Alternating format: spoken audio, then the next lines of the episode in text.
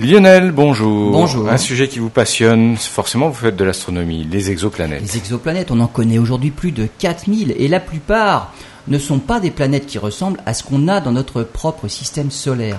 Autour du Soleil, il y a des planètes telluriques, petites, rocheuses, comme la Terre, et des planètes gazeuses, géantes, comme Jupiter. Mais en fait, rien d'une taille intermédiaire. Et c'est pourtant la grande majorité de ce qu'on trouve autour des autres étoiles. Des planètes conçues qu'on surnomme des mini-Neptunes. Autour de l'étoile Gliese 3470, par exemple, dans la constellation du Cancer, à 100 années-lumière de la Terre, se trouve la planète Gliese 3470b, une planète de presque 13 fois la masse de la Terre. Les astronomes sont parvenus à analyser la composition de son atmosphère en utilisant les télescopes spatiaux Hubble et Kepler, et en observant pendant des transits. La planète est passée 12 fois devant son étoile, et même 20 éclipses. Là, c'est l'étoile qui cachait la planète.